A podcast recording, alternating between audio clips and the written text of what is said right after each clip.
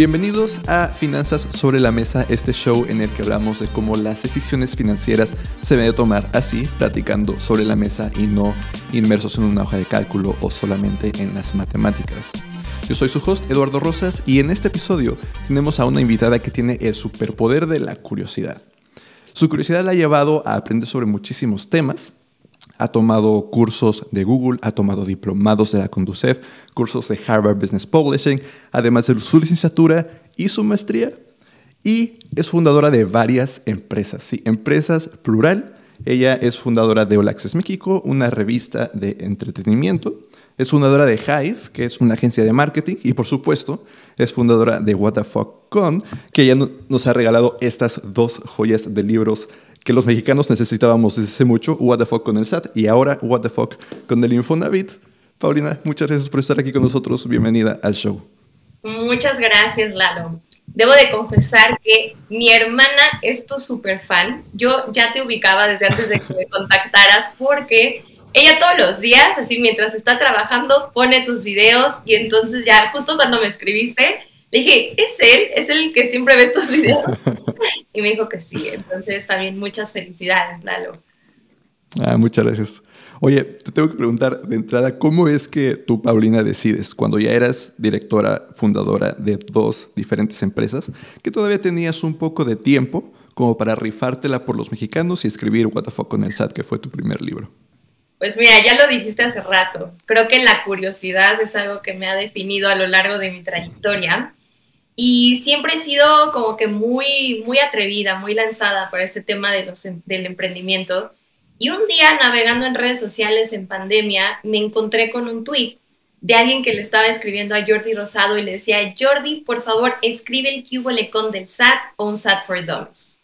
Yo cuando lo veo, lo primero que noto o que pienso es, aquí hay una oportunidad de negocio vi que habían muchísimos, eh, muchísimas respuestas de gente que le decía, es que no lo entiendo, por favor, explíquenos. Y yo lo pensé por un segundo porque dije, yo no soy contadora, yo estudié dirección de empresas de entretenimiento, o sea, lo más lejano al mundo de las finanzas y de la economía. Pero siempre tuve esta curiosidad por escribir y, y sabía que quería publicar un libro, pero nunca imaginé que sería sobre estos temas. Algo que me funcionó a mi favor fue que eh, yo ya había eh, fundado mi primera empresa desde los 19 años, entonces me tocó sufrirle, como un simple mortal, me tocó sufrirle con el SAT. Y en su momento tampoco tenía contador cuando estaba iniciando, entonces mucho era como acercarme a mi papá y me decía como, haz esto, haz el otro y demás, ¿no? Pero ahí fue cuando me di cuenta que realmente no había una guía de alguien que nos explicara todos estos temas de la vida adulta en un lenguaje que realmente entendamos y que tuviera toda la información en un mismo lugar. Porque creo que sin duda la información está en Internet, pero pues es de estarle eh, talacheando, ¿no? De estarle picando y a ver a dónde te lleva y, e ir buscando la información de forma independiente. Y, y, ahora con estos libros, pues ya tenemos toda la información en un mismo lugar. Sí, caray, y de verdad que te la has rifado. Ahora no solamente tienes este de What the fuck con el SAT, sino ahora empezamos con este de What the fuck con el Infonavit. Y ah, ahí lo tienes. Yo me tocó obtenerlo en versión digital porque ya estaba, ya no estoy en México ahorita, estoy estudiando en el extranjero mi maestría, entonces lo tuve que pedir en digital, pero ya me lo eché todo, ya aprendí mucho.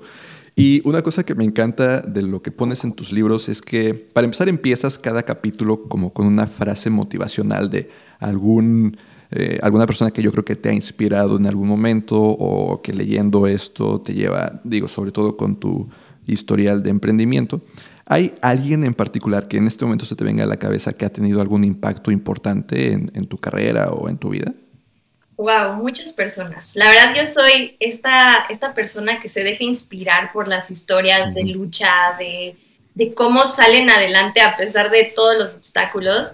Y a veces así he llegado a llorar con estas historias de emprendedores o de deportistas que pues tienen eh, historias muy fuertes, ¿no? Entonces, realmente como las personas que me han inspirado últimamente es Carla Huerta, que mm. estaba viendo su historia igual como con un background muy, muy fuerte a nivel familiar. Su familia no quería que ella emprendiera y le cortaban los recursos y demás. Entonces, ver que a pesar de todo tú logras tus sueños y no solo eso, sino que estás ayudando a la población y que estás poniendo tu granita de arena, es algo que a mí me impacta muchísimo. Por otro lado, también me, me, me dejo inspirar por Lili Olivares, que nos conocimos igual hace poco, pero creo que es alguien que le está rompiendo en esta parte de, de la educación financiera y que está cambiando este molde de cómo es que debe de verse alguien que te está enseñando finanzas, ¿no? O sea, no es de que el típico traje o la típica plática aburrida, sino alguien que te lo está hablando en tu idioma y directo al grano. Entonces creo que eso es lo que hace falta para que realmente podamos promover esta educación financiera y que la gente nos entienda lo que queremos decir. Entonces, sin duda hay mucha gente que me ha inspirado, eh, muchos de ellos son emprendedores, pero también pues mi misma familia, ¿no? Yo vengo de una familia que todos tienen sus propios negocios entonces nunca fue mal visto esta parte del emprendimiento y al contrario, siempre me han apoyado muchísimo en todas las decisiones y me han forjado mucho este valor del trabajo, ¿no? De, lo que cuesta ganarse las cosas. Sí, estaba viendo justo hace poco el, podcast, ¿no? Con Guayo Castellanos que hizo Carla. Sí. Y sí, es, su historia es como, es tan inspiradora, ¿no? De cómo a pesar de todas las barreras que a las que se tuvo que enfrentar, ella pues seguía adelante y ella sabía que pues emprender era lo que tenía que hacer, a pesar de, como dices, ¿no? Que su, propia familia le decía que, que, por ahí no iba. Este, pero eh, sí, hay muchísimas personas que nos pueden inspirar. Y vi apenas que estuviste en, en el Monifest que justo con, con, con, Lili y todo. Este fin de ¿Cómo te fue en el Manifest esta vez? Esta es la primera vez que, que, voy a este festival. Sé que habían ocasiones que lo hicieron presencial y otras híbrido, pero ahora me invitaron a hacer una firma de autógrafos y pues fue bonito eh, conocer a algunas personas con las que había tenido interacción a nivel digital, pero que no había visto en persona y también pues pasar tiempo con, con la gente y con otros creadores que pues ya, ya nos habíamos conocido en otros foros y la verdad es que pues fue prácticamente sold out el evento y habían muchas dudas, ¿no? Sobre todo con el tema de las inversiones y, y cómo dejar este miedo de invertir y poner tu dinero a trabajar por ti. Entonces la pasamos increíble. Qué bueno. Oye, ahora sí, cuéntanos cómo es que surge el de What the Fuck con el Infonavit, porque ya te la rifaste una vez por los mexicanos, esta segunda vez también de que cómo no, no, no solamente sobre el SAT, vamos a explicarles qué es el Infonavit y cómo lo pueden ocupar. Sí, yo siempre digo que alguien tenía que rifarse por la generación y ni modo, ¿no? este, pues mira, eh, cuando inicié con este proyecto de What the Fuck con y mandé el primer manuscrito a la editorial, yo ya tenía en mente varios temas. Entre ellos estaba obviamente el SAT, Infonavit, emprendimiento, Afores y demás. Y en su momento consolidé todo en un mismo material y la editorial me dijo, no, sabes que hay que irlo eh, separando y hacer un libro de cada uno porque pues el tema es infinito. Y, después de tener esta experiencia de haber publicado el primer libro del SAT y que le fue súper bien en ventas y que la gente, tanto contadores como medios, como eh, personas normales, les encantó este concepto de cómo se explicaban los, los, ahora que los conceptos fiscales, me, me empezaron a pedir muchísimos temas en internet, ¿no? Uno de ellos era el Infonavit y por ahí Afores. Digamos que estos dos estaban así compitiendo. Entonces hicimos un estudio ahí dentro de la editorial para saber qué tema era más importante para sacarlo luego, luego, y salió el Infonavit. Entonces, la verdad fue un proceso muy divertido porque tanto a mí como a mi editora, que se llama Ana, nos tocó vivir este proceso a la par de escribir el manuscrito. O sea, ambas teníamos ya esta curiosidad de querer comprar algo y por eso a los que tienen los libros físicos se van a dar cuenta que el del SAT pues es un poquito más ligerito y este del Infonavit quedó así más choncho porque eh, conforme íbamos escribiendo encontrábamos más y más cosas que añadir y, entonces quedó una guía muy completa. Y algo que me gusta mucho de este libro es que a pesar de que el título dice Infonavit, realmente es una guía de cómo es que hoy en día puedes comprar una casa con diferentes alternativas. Llámese eh, los créditos con el banco, el Fobiste, eh, otro tipo de créditos que a veces da el gobierno como el INVI. Y también exploramos estas alternativas de remates bancarios, de las preventas o de renta con opción a compra para que el usuario tenga todo el panorama completo y pueda tomar la mejor decisión, ¿no? Y, algo que me gusta mucho de estos libros es que pues el primer capítulo siempre se trata de entender el contexto en el que estamos, ¿no? Y es pues resolver preguntas muy básicas de por qué ahora está más caro, por qué no nos alcanza el dinero y, y cuáles son estas opciones que tenemos para acceder a un financiamiento. Sí, es que como dices, ¿no? Parece que, y, es cierto que ahora nos, nuestra generación la tiene muchísimo más difícil. El famoso meme de que nuestros padres a nuestra edad, a los 25, a los 28, ya tenían la casa, tenían tres hijos, tenían cuatro carros, etcétera, etcétera, y nosotros una pequeña compra nos puede llevar a la ruina, ¿no? ¿Por, qué, ¿Por qué es que ahora es tan difícil o muchísimo más caro el poder comprar una casa, muchísimo más difícil de lo que fue hace unos 20, 30, 40 años cuando nuestros padres o abuelos compraban sus propias casas? Pues mira, primero entender que las situaciones son completamente distintas, ¿no? Si bien es cierto, nuestros papás a nuestra edad ya tenían casa, coche y dos hijos, y a nosotros apenas nos alcanza para pagar el súper, ¿no? Entonces, esto es porque ha habido una tendencia de subida de precios, pero por los cielos. Para que se den una idea, en los últimos 17 años en la Ciudad de México, el valor de la propiedad ha tenido un aumento de 245%, mientras que los salarios han caído 47%. Entonces, claro, no es que no queramos eh, comprar una casa o no es que queramos vivir con nuestros papás por la eternidad o vivir con los roomies por siempre, sino que no dan las cuentas. El poder adquisitivo ha disminuido muchísimo en los últimos años y el salario no está creciendo a la misma par que lo está haciendo el valor de la vivienda. Y algo que me llamó mucho la atención cuando hice esta investigación es que esta problemática de la vivienda está sucediendo a nivel mundial. Sabemos que está sucediendo en París, en Londres, en España, aquí en la Ciudad de México, en Portugal y en muchas otras ciudades. En algunos países ya están tomando acción, ya están implementando regulaciones para frenar esta alza desmedida de precios y en otros países pues van un poco más lentos, ¿no? Porque pues por una parte quieren que, los extranjeros o la gente que tiene esta, este capital venga a invertir y entonces les da miedo meter esa, esa regulación, ¿no? Pero si, si hay un concepto clave con el que nos tenemos que quedar eh, en mente es que hoy en día es cuatro veces más caro comprar que antes y tiene que ver con varios factores, entre ellos la burbuja inmobiliaria, la gentrificación, eh, esta desigualdad de oportunidades que algunos pueden acceder a créditos mientras que otros no tienen esa posibilidad. Y todo esto afecta para que realmente podamos eh, hacer uso de este derecho, porque al final la vivienda es un derecho humano al que todos deberíamos de tener acceso. Y que además cuando empezamos a considerar comprar una casa, digo, muchas veces sabemos que es el valor de la casa, es el valor quizás de los intereses, que a veces es incluso más caro el interés que el valor de la propiedad, pero ni siquiera son estas dos las únicas cosas que, los únicos costos asociados a una vivienda, ¿no? ¿Qué otros costos? Porque en tu libro mencionas varios, pero ¿qué costos eh, deberíamos empezar a considerar desde el principio que vamos a tener que cubrir eventualmente? Pues mira, si nos vamos a ir por un crédito hipotecario, sobre todo con los bancos, hay que tener en cuenta las comisiones, ¿no? Llámese comisiones de apertura, los costos de cierre, la escrituración. O sea, porque no es el simple hecho de decir, ¿sabes qué? Tengo dinero y aquí está el enganche y ya dime cuánto pago de mensualidad. Sino que también hay que considerar estos gastos ocultos, por así decirlos, que tienen que ver con temas administrativos, el notario, la escrituración y los impuestos, ¿no? Que esta es una parte que también la gente olvida.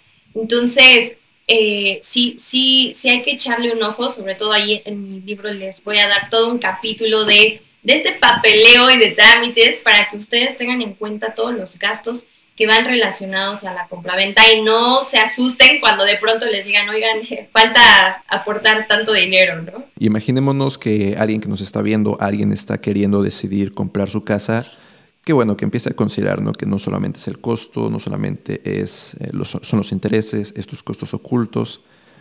Hay varias cosas que debería de empezar a considerar al momento de elegir su casa.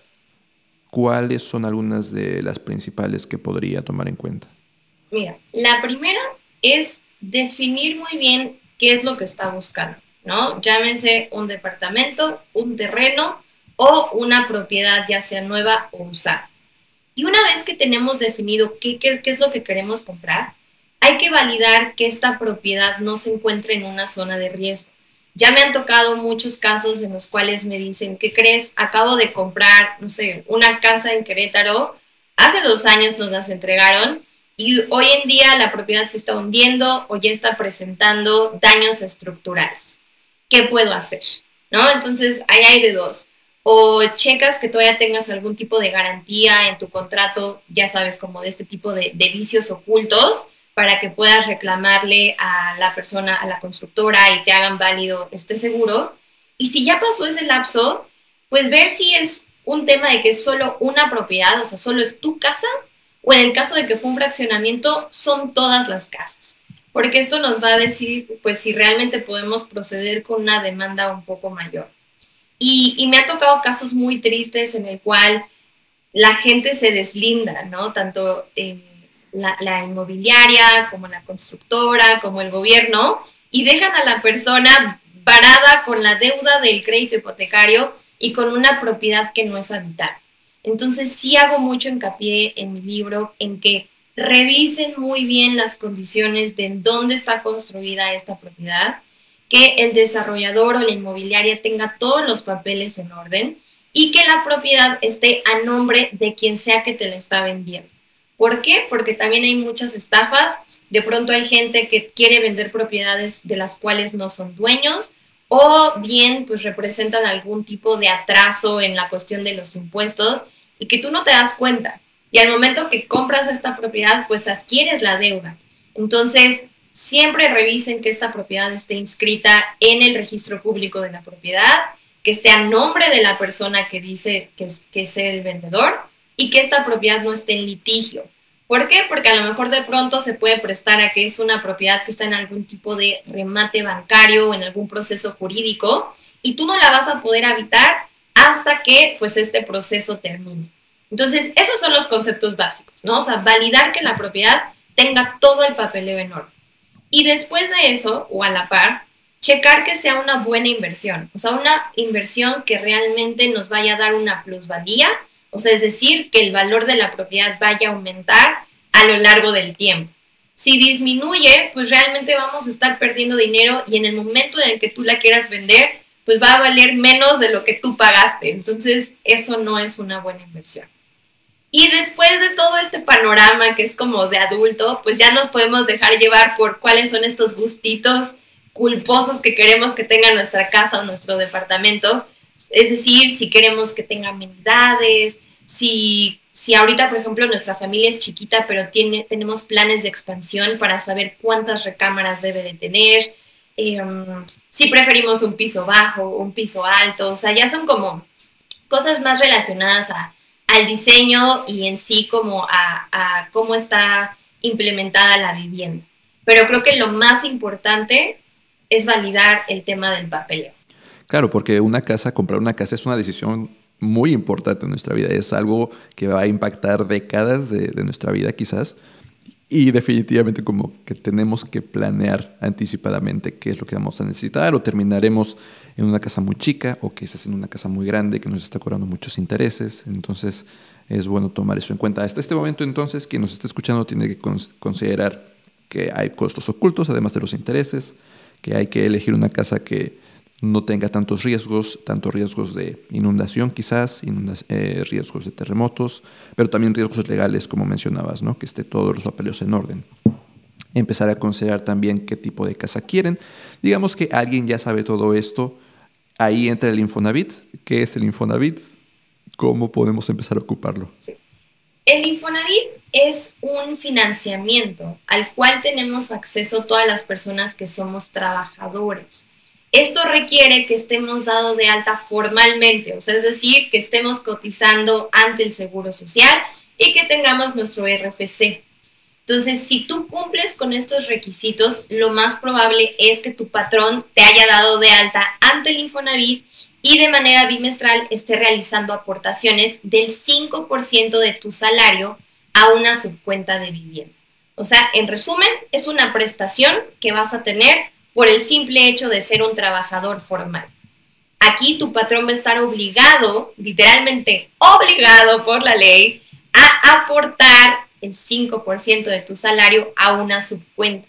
Y esta subcuenta se va a ir, eh, eh, ahora sí que poniendo ahí todo este monto de tu ahorro de acuerdo al salario con el que estés cotizando en el IMSS. Y ahora lo que nos dice el Infonavit es, bueno, tú puedes usar este dinero que está en tu subcuenta de vivienda en dos ocasiones. Una, cuando quieras solicitar un crédito hipotecario y la segunda, cuando te quieras retirar.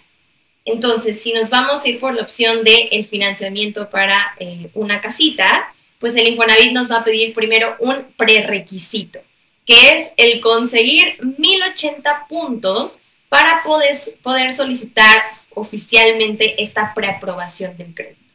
Y el puntaje, digamos que es nada más una forma en la que el Infonavit decide si ya eres apto o no para solicitar este crédito. Y estos puntos se calculan con diferentes variables. Una de ellas, pues, es la edad, el salario con el cual estás cotizando ante el IMSS, tu estabilidad laboral y las semanas o bimestres que tienes cotizados ante el IMSS. Y por otro lado, también entra en cuenta este comportamiento que tiene tu patrón, o sea, qué tan cumplido es y el giro de la empresa. Entonces, con todas estas variables se van generando los famosos puntos. Y aquí debo de hacer una mención que en años anteriores el Infonavit nos pedía únicamente 116 puntos para poder solicitar esta preaprobación y a partir de 2023 cambiaron el sistema de puntaje y ahora nos piden 1080 puntos. Y sé que esto puede parecer una locura y que dices, no inventes, o sea, ¿cómo lo voy a lograr? Pero no se preocupen porque este nuevo modelo está diseñado para que puedas generar puntos mucho más rápido. Entonces, a, manera muy general, así es como funciona este, esta parte de los puntos Infonavit. Y mi recomendación para quien nos está viendo o nos está escuchando es que pues se metan a la página del Infonavit y chequen en su subcuenta de vivienda cuántos puntos tienen para que si ya están como por dar este pasito o tienen la curiosidad de, de querer comprar algo, pues que mínimo sepan si ya tienen los puntos o cuántos puntos les faltan antes de hacer cualquier papeleo. Y cuando estamos en ese punto de querer eh, obtener este crédito del Infonavit, lo, lo, tenemos que comparar con un crédito bancario, lo podemos mezclar, es uno u otro, ¿qué es lo que podemos hacer en este sentido? Ahora sí que todas las opciones que dijiste aplican y va a depender mucho de nuestra situación personal. Yo creo que la primera cosa que tenemos que evaluar para saber si nos vamos por un crédito Infonavit o por un crédito con el banco es nuestro historial crediticio. Como sabemos, tanto el Infonavit como el banco van a revisar buro de crédito, pero a diferencia de, del banco, el Infonavit no nos va a condicionar para que dependiendo de cómo está nuestro score crediticio nos otorgue un financiamiento o no. Digamos que simplemente es un trámite que ellos realizan, pero sin importar cuál sea tu estatus, ellos te van a dar el financiamiento siempre y cuando tengas los 1080 puntos. Y con un banco pasa todo lo contrario. Ahí sí va a importar cómo está tu manejo de créditos, si estás pagando a tiempo todas tus deudas y esto va a determinar el monto del financiamiento que te van a dar. Entonces, si tú actualmente no tienes un buen score crediticio, realmente tu única opción de financiamiento pues va a ser el Infonavit. Si tienes un buen score, puedes utilizar los dos. Y el Infonavit nos da un crédito que se llama Cofinavit, que nos va a dejar juntar el crédito que nos da el banco con lo que tenemos en el Infonavit para alcanzar un mayor financiamiento. También hay otra opción en la cual podemos juntar el crédito Infonavit con el crédito Fobiste y podemos alcanzar un mayor eh, financiamiento. Entonces, vuelvo al punto de que todo va a depender de cuál es nuestro estatus o nuestra situación financiera para evaluar qué nos conviene. Y aquí pues entran muchos otros factores en, en mente. Pero algo muy, o sea, que me gusta destacar del Infonavit es que va dirigido a las personas que tienen entre 10 mil y 15 mil pesos de ingresos de manera mensual y además tiene tasas diferenciadas por nivel salarial. Esto quiere decir que aun cuando estés en el salario más bajo de, México, el Infonavit te va a poder prestar dinero. Y eso pues no, no pasa necesariamente con un banco. Y algo muy bueno de estas tasas pues es que la más baja la vamos a encontrar en un 3.5% y la más alta en un 10.45%. Mientras que con un banco tal vez la más baja pues vaya entre un 6, un 7% y la más alta entre un 12 o 13%. Entonces, esta es una gran ventaja del Infonavit. Y por otro lado, el tema del enganche.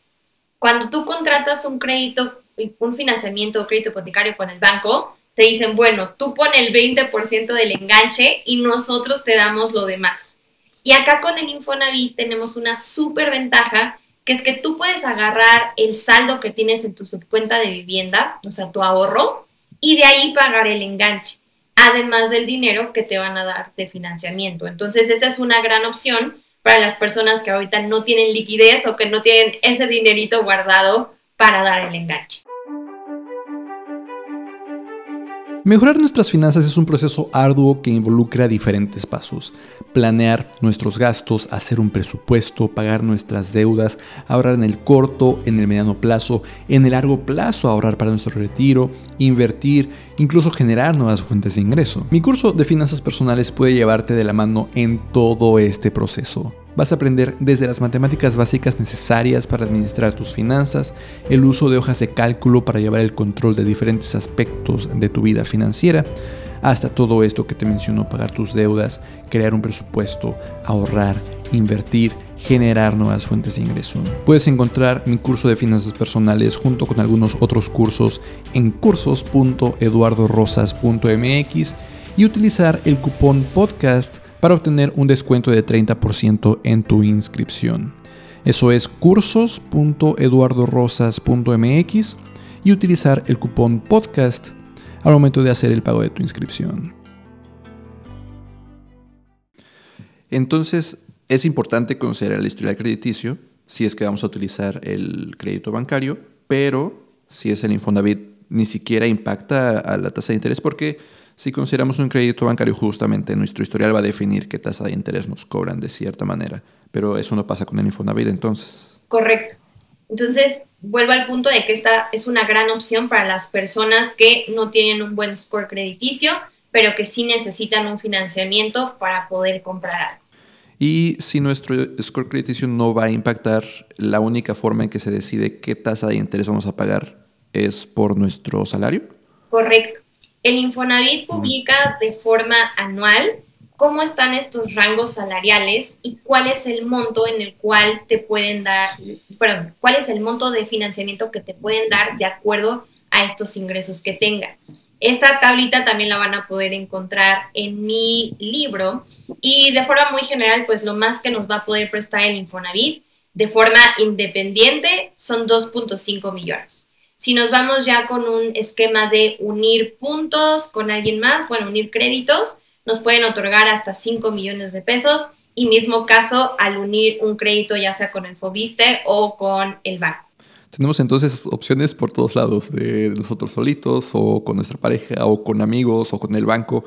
El Infonavit realmente como que tiene una variedad para cualquier persona prácticamente. Sí, y algo muy padre es que estos créditos que nos otorga el Infonavit los podemos usar ya sea para comprar una vivienda nueva usada, para comprar un terreno o para remodelar. Entonces, dependiendo del esquema de crédito que nosotros elijamos y ahora sí que el uso que le vamos a dar a eso, es el monto de financiamiento que nos van a, otorgar y los requisitos que nos va a pedir el Infonavit, ¿no? Porque pues puede variar. Sobre todo con los terrenos suelen pedir más información que con una vivienda ya construida, nueva o usada. Ok, y bueno, aparte está esa ventaja de que nuestro empleador está aportando a esta subcuenta del Infonavit, es 5% encima de nuestro salario, se nos, se nos resta del salario que recibimos. Es independiente del salario, o sea, no es como que el, patrón te lo está descontando, simplemente es una prestación que nosotros tenemos por ser trabajadores. Eh, ahora sí que formales, ¿no? Y pudiéramos nosotros ahorrar más de lo que el patrón está aportando como preparándonos para ese momento en el que vamos a comprar? Claro que sí, a esto se le llaman como aportaciones voluntarias y nosotros podemos ir dando ahorraditos e irlos aportando a nuestra subcuenta de vivienda, que esto nos puede dar un mayor monto de financiamiento ya sea para el crédito o para usarlo al momento del retiro. Y además, estas aportaciones, tanto a la FORE como al Infonavit, son deducibles de impuestos, entonces no hay pretexto para no hacer este esfuerzo adicional y, e ir abonando estos pesitos.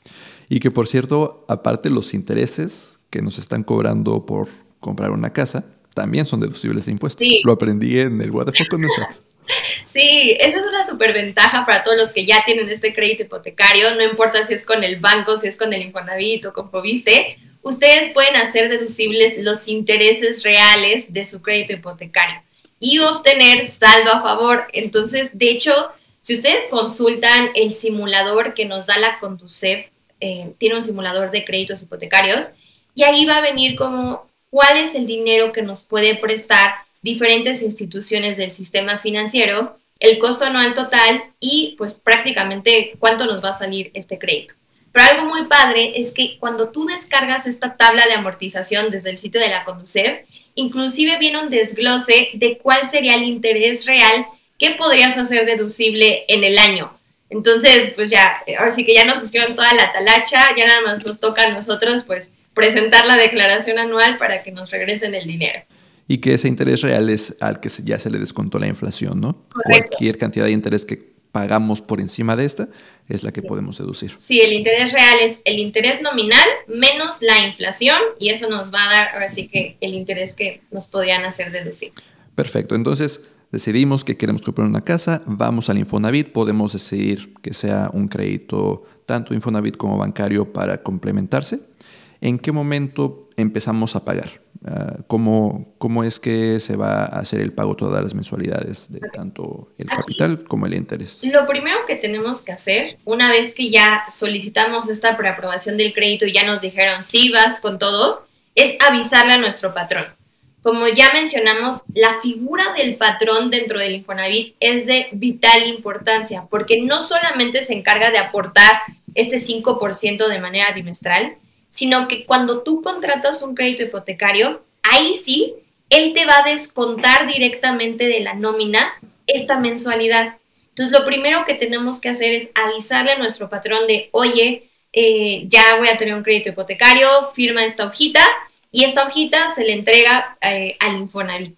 Entonces, de esta forma, nuestro patrón va a saber cuánto dinero nos tiene que retener de nuestro ingreso, ya sea mensual o quincenal. Y, bueno, después de esto, eh, digamos que, se oficializa todo este trámite, ¿no? Aquí es cuando nosotros firmamos el contrato de compra-venta ante notario, en el cual pues se dice qué propiedad estamos comprando, cuál es el costo, eh, se hacen los avalúos, ¿no? Para saber pues realmente qué valor tiene esta propiedad y sobre este valor catastral de la propiedad es sobre el cual se van a definir todos los impuestos que nos van a cobrar, ¿no? Llámese el predial, eh, el impuesto este, sobre la adquisición de inmuebles y demás. Entonces, sí es muy importante em, hacer todo el papeleo antes de eh, empezar a pagar cualquier mensualidad. Y ya posteriormente de que se firmó todo y de que nuestro patrón está enterado, es que inicia este crédito. Y ahí, pues, dependiendo lo que diga nuestra tablita de amortización y el, plazo que hayamos escogido del crédito, pues es el tiempo que nos va a llevar pagar eh, este dinero. Algo muy importante de esto es que eh, al momento de que se, se oficializa esta compraventa, tenemos que tramitar las escrituras. Ahora, como estamos haciendo un proceso de financiamiento con una institución ya sea eh, el banco o sea el Infonavit, ellos se van a quedar con las escrituras en garantía hasta que nosotros terminemos de liquidar la deuda. Entonces es como si nuestras escrituras estuvieran en la cárcel y nosotros vamos a ir dando ciertos abonos para pagar la fianza. Hasta que terminemos de pagar, nos van a devolver estas escrituras. Entonces, este, bueno, es algo que tenemos que, tener en mente al momento de, este proceso de compra-venta. Y como ya mencionamos, pues esto va parte dentro de los gastos adicionales que eh, van en torno a la compra de una propiedad. Y para que se den una idea, las escrituras tienen un costo entre el 4 o el 7% del valor total de la propiedad. Entonces, esto no entra dentro de, del dinero que nos presta el Infonavit o el banco, esto es dinero que nosotros tenemos que poner por nuestra cuenta para pues poder tramitar las escrituras. Entre todos esos gastitos, ¿no? Que debemos empezar a considerar, todos esos costos ocultos de pronto que quizás de entrada no consideramos, pero que van a ser necesarios. Oye, y eh, el rol del empleador, del patrón, entonces es súper importante. No solamente impacta en los puntos que tenemos de qué tan formal es el empleador pagando, qué realmente esté aportando cada bimestre, es el que se va a encargar de retenernos. ¿Qué sucede entonces si de pronto nos despiden o perdemos el empleo o incluso simplemente nos cambiamos de trabajo? ¿Hay cierta continuidad? ¿Hay algunos apoyos?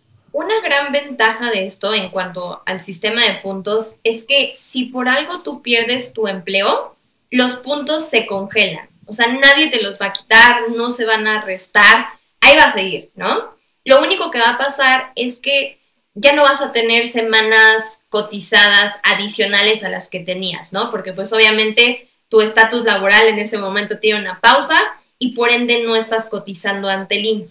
Una vez que tú recuperes tu empleo o, pues sí, este, consigas otro patrón y demás, vas a poder reactivar estas semanas de cotización y los puntos se van a seguir acumulando sobre la base de la que ya tenías. Entonces, en ningún momento vas a perder tus puntos Infonavit ni tus semanas de cotización.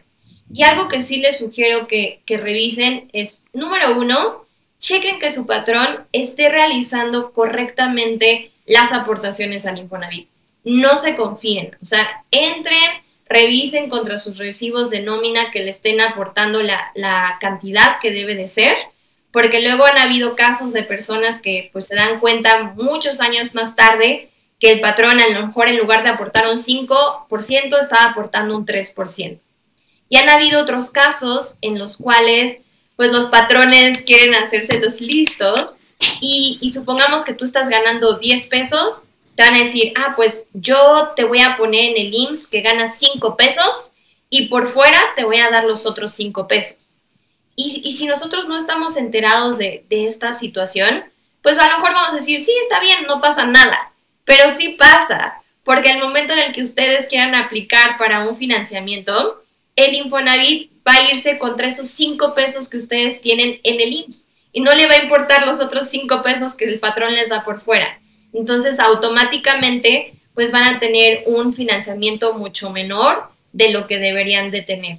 Entonces, no se presten a este tipo de situaciones y si les pasa cualquier situación anormal, algo con lo que no se sientan cómodos, ustedes pueden denunciar a su patrón ante el Infonavit para que su patrón aporte la cantidad correcta en el plazo correcto. Bien importante, ¿no? Que nos registren correctamente con el sueldo correcto, porque no solamente, hablando un poco más allá del Infonavit, afecta a, ese, a esa aportación, sino las aportaciones a nuestro retiro, nuestras afores, por ejemplo, también, que se definen dependiendo del ingreso con el que nos tienen registrados. Y como dice, se hacen los listos de que tú estás ganando los mismos 10 pesos, solo que 5 son oficiales, los otros 5 son bonos o son en efectivo o son bajo el agua.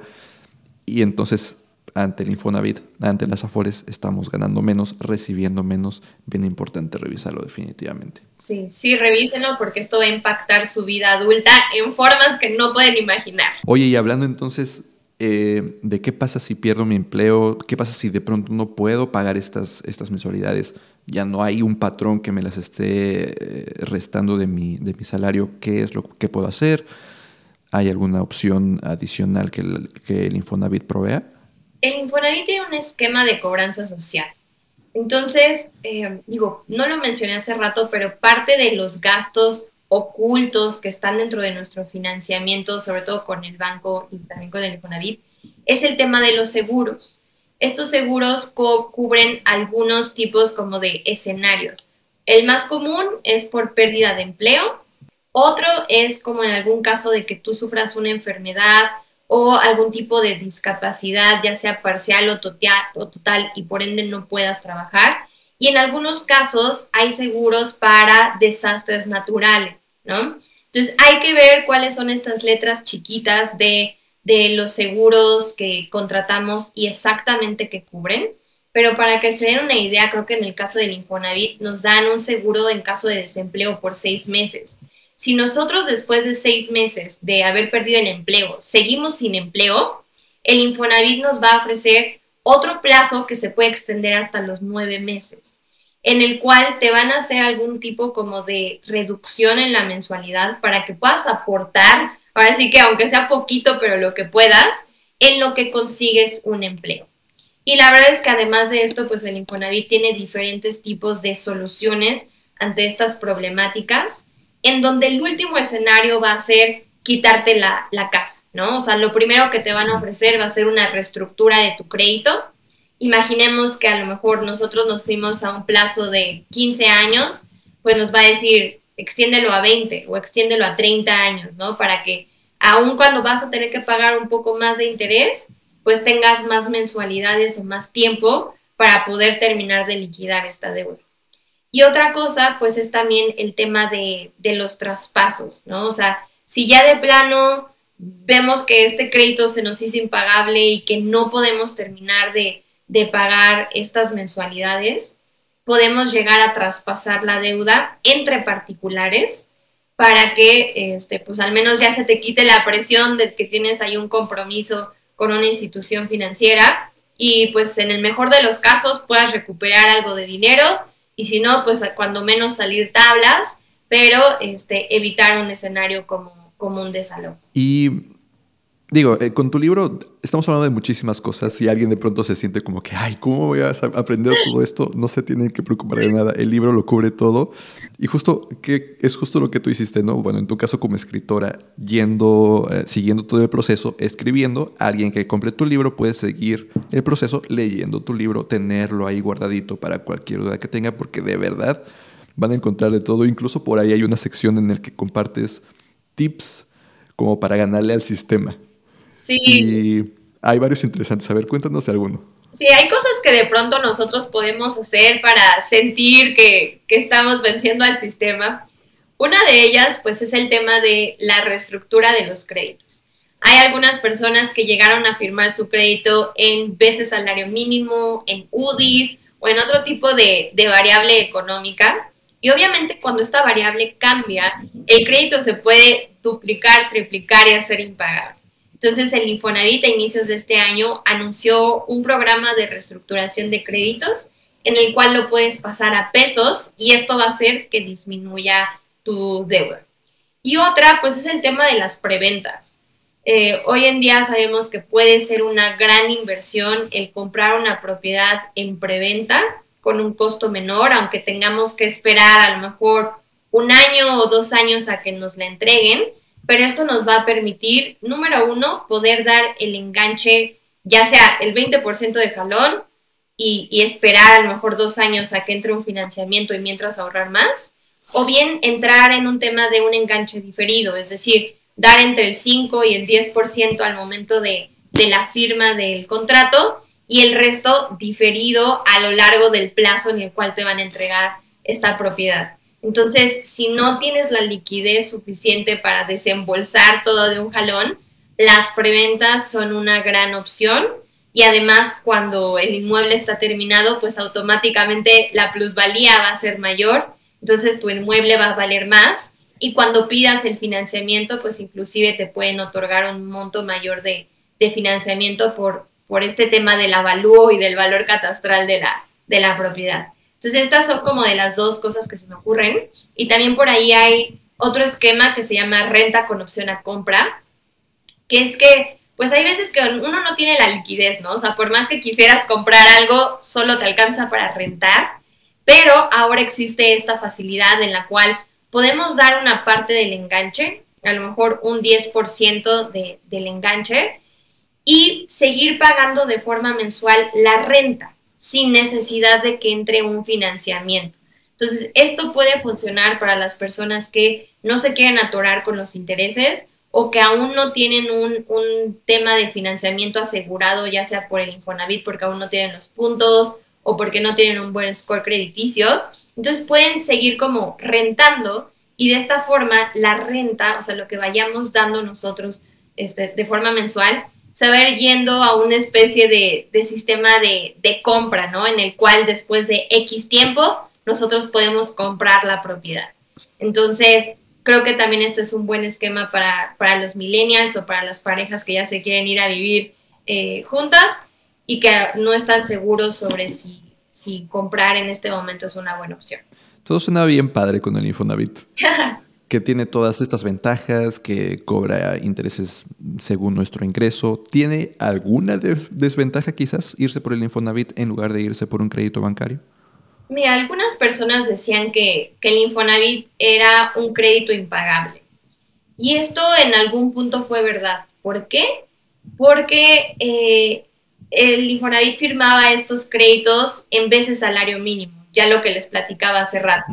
Entonces esto ocasionó que muchísimos trabajadores se quedaran con deudas que no podían pagar y esto los llevó pues a encontrar una solución que fue el tema de la reestructuración del crédito.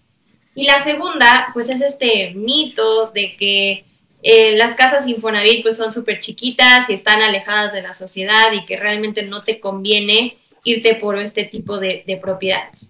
Y esto fue cierto un tiempo, o sea, el Infonavit tenía convenios con constructoras o con desarrolladores que te decían, ok, si tú quieres un crédito Infonavit, pues únicamente puedes escoger de este catálogo. Y estas propiedades estaban en la carretera, alejadas de todo, sin todos los servicios como de, de los terminaba haciendo traslados de dos horas de, de su casa al trabajo y se dieron cuenta que era insostenible vivir en una de estas propiedades. Y por ende terminaban desalojando estas propiedades y abandonándolas. Esto ocasionó que hoy en día hay más de 650 mil casas Infonavit abandonadas. ¿Qué es lo que hizo el Infonavit? Pues decir que, ¿saben qué? Que cada quien escoja su casa donde ustedes quieran o su terreno y nosotros les vamos a dar el dinero. Entonces creo que algunos de, estos mitos sí fueron ciertos durante mucho tiempo, pero afortunadamente el Infonavit pues se dio cuenta de la problemática y está tomando acción. Entonces creo que ahora tiene más ventajas que, que desventajas, pero siempre hay que tener mucho cuidado con pues estas letras chiquitas de lo que estamos firmando para que tengamos claridad de cuánto dinero vamos a pagar y cuánto del dinero que estamos aportando entre, entre nuestras mensualidades se va a ir directo a interés y cuántas se van a capital. Porque para muchos, pues la sorpresa es que, oye, yo llevo cinco años pagando y no ha disminuido la deuda, ¿no? O sea, siento que no se ve la diferencia. Y todo esto viene en nuestra tabla de amortización. Entonces, échenle un ojo para que tengan todas las condiciones súper claras antes de firmar y de comprometerse a algo como un crédito hipotecario por 30 años. Oye, ya para empezar a cerrar, digo, parece que el Infonavit en 2023 es un nuevo Infonavit con muchísimos cambios desde el sistema de puntos y todo. De verdad que las personas podríamos empezar a considerarlo eh, cuando nos acercamos a tomar esa decisión. Y en tu libro van a encontrar toda la información, en tu libro van a encontrar toda esta guía, en el libro van a encontrar, como, mencionábamos, ¿no? este, un paso a paso de muchas situaciones, no solamente del el Infonavit, sino de cómo elegir una casa. es un libro muy completo, definitivamente compren su copia esta semana. Y, sigan a Paulina. ¿En dónde te podríamos encontrar en, en redes? Me pueden encontrar en mis redes sociales personales como arroba pau.caso con doble S en cualquier lugar o bien como arroba WTF con guion bajo igual en cualquier red social. Siempre estamos contestando un montón de preguntas por todos lados. Y la verdad es que sí les recomiendo que compren el libro si es que están ya con esta curiosidad de querer comprar algo. Como ya mencionamos, es un libro que tiene todas las alternativas que existen para poder comprar una propiedad. Excelente. Pues no podemos esperar, ahí te vamos a empezar a seguir. Ya nos dio su, su Instagram, igual por aquí se los dejo. Va a estar en las notas, va a estar por ahí abajo en los comentarios, en donde sea que estén viendo esto. Eh, por ahí lo van a poder encontrar. Paulina, de verdad, muchísimas gracias por haber estado aquí con nosotros, platicarnos sobre el Infonavit. Por supuesto que vamos a comprar tu libro, todos los que estamos viendo, porque vamos a aprender mucho en ese libro. Y pues ya nos estaremos eh, contactando por Instagram, viendo todo lo que vas a empezar a subir. Muchísimo éxito con eso.